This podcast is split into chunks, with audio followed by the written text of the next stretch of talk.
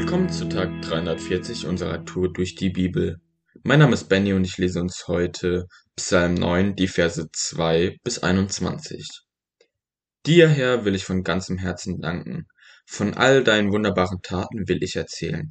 Ich freue mich über dich und jubel dir zu. Ich singe zu deiner Ehre und preise deinen Namen, du höchster Gott. Denn du schlägst meine Feinde in die Flucht. Sie stürzen und kommen um. Durch dein Eingreifen hast du mir Recht verschafft, als ein gerechter Richter sitzt du auf dem Thron.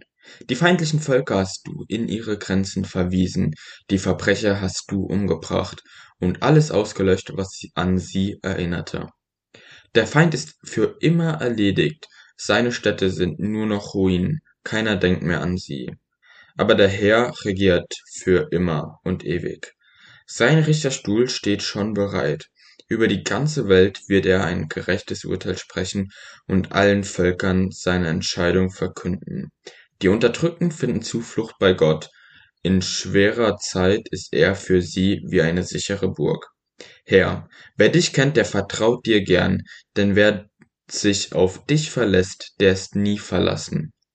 Singt für den Herrn, der auf dem Berg Zion wohnt, und erzählt allen Völkern von seinen machtvollen Taten. Den Schrei der Wehrlosen überhört er nicht, und keine Bluttat lässt er ungestraft. Hab auch aber mit mir, Herr. Sieh doch, wie ich leide unter dem Hass meiner Feinde. Ich stehe am Rand des Todes, bring mich in Sicherheit. Dann will ich dich in der Stadt Zion loben. Alle sollen hören, wie du mich gerettet hast.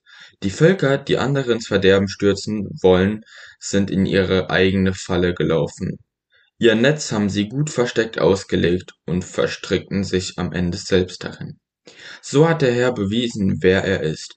Er hat Gericht an den Gottlosen geübt.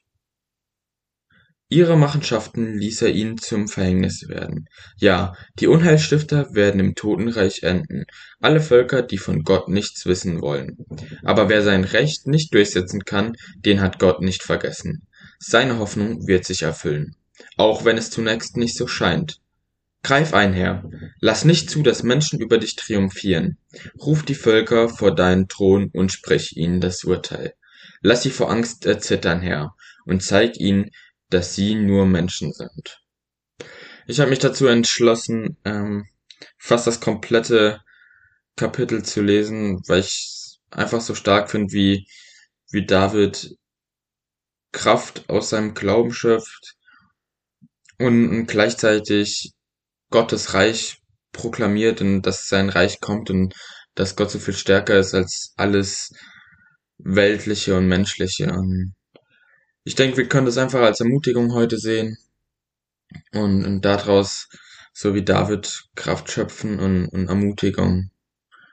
Hey, heute ist ein guter Tag für einen guten Tag. Lass Gottes Wort in deinem Alltag praktisch werden.